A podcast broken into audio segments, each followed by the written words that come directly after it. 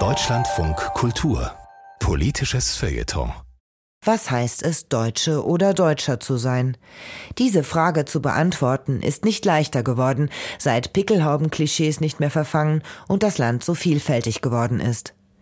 Der Autor Martin Ahrens hat seine Antwort auf diese Frage ausgerechnet in einem Berliner Treppenhaus gefunden. Neulich habe ich im Treppenhaus meiner Freundin das offenstehende Fenster geschlossen, obwohl dies Berlin-Kreuzberg immer noch nicht mein Kiez ist.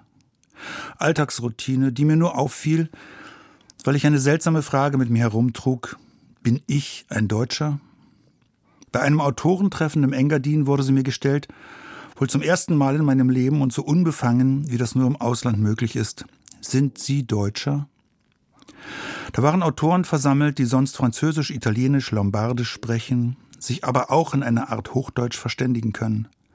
Wonach, war ich gefragt worden? Nach meiner Sprachzugehörigkeit? Nach einer Muttersprache oder einem Vaterland? Nach einer Zugehörigkeit jedenfalls. Dabei klingt die Frage für mich eher nach dem Gegenteil, nach Unzugehörigkeit.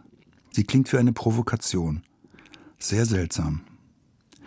Die Frage blieb mir über die Engadiner Zusammenkunft erhalten und war plötzlich wieder da, als ich im Vorübergehen das Fenster geschlossen hatte. Ja, genau das war meine Art von allgemeiner Zuständigkeit ohne von irgendwem gelobt zu werden, ohne irgendwen deswegen zu tadeln, dies offene Fenster im Treppenhaus zu schließen. Genau das, so wusste ich plötzlich, ist meine Art von Patriotismus. Mein geläuterter Alltagspatriotismus. Die mir mögliche Art von Zugehörigkeit zu diesen fremden Menschen da draußen auf der Straße und hier im Haus. Dabei tue ich das eigentlich nicht um ihre, sondern um meinetwillen, denn so eine kleine Tat tut mir unendlich gut.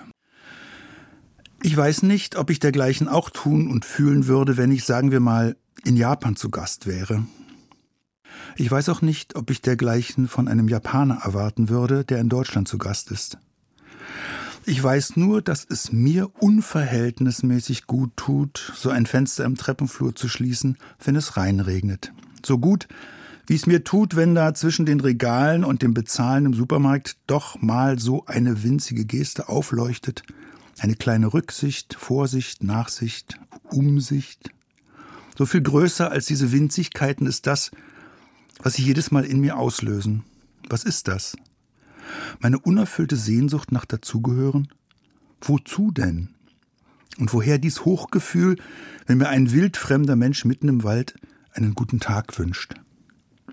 Nein, es ist ja nicht Deutschland, dies unberührbare, kontaminierte Wort, es ist wohl eher mein Kiez, der mir vertraut ist, weil ich ihn seit den Studienjahren kenne.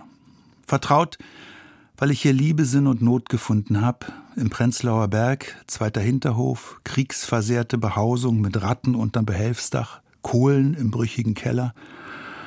Die Tür gegenüber führte ins Nichts, denn das Quergebäude gab es nicht mehr, seit einer dieser Bombennächte, meine Gegend, mein Revier, wo ich erwachsen wurde mit all dem großdeutschen Scheitern, das mich dort auch in den Fashion 70ern noch von allen Ecken anspringen wollte. Schräge MG-Salven in den Fassaden, mitten in Deutschland.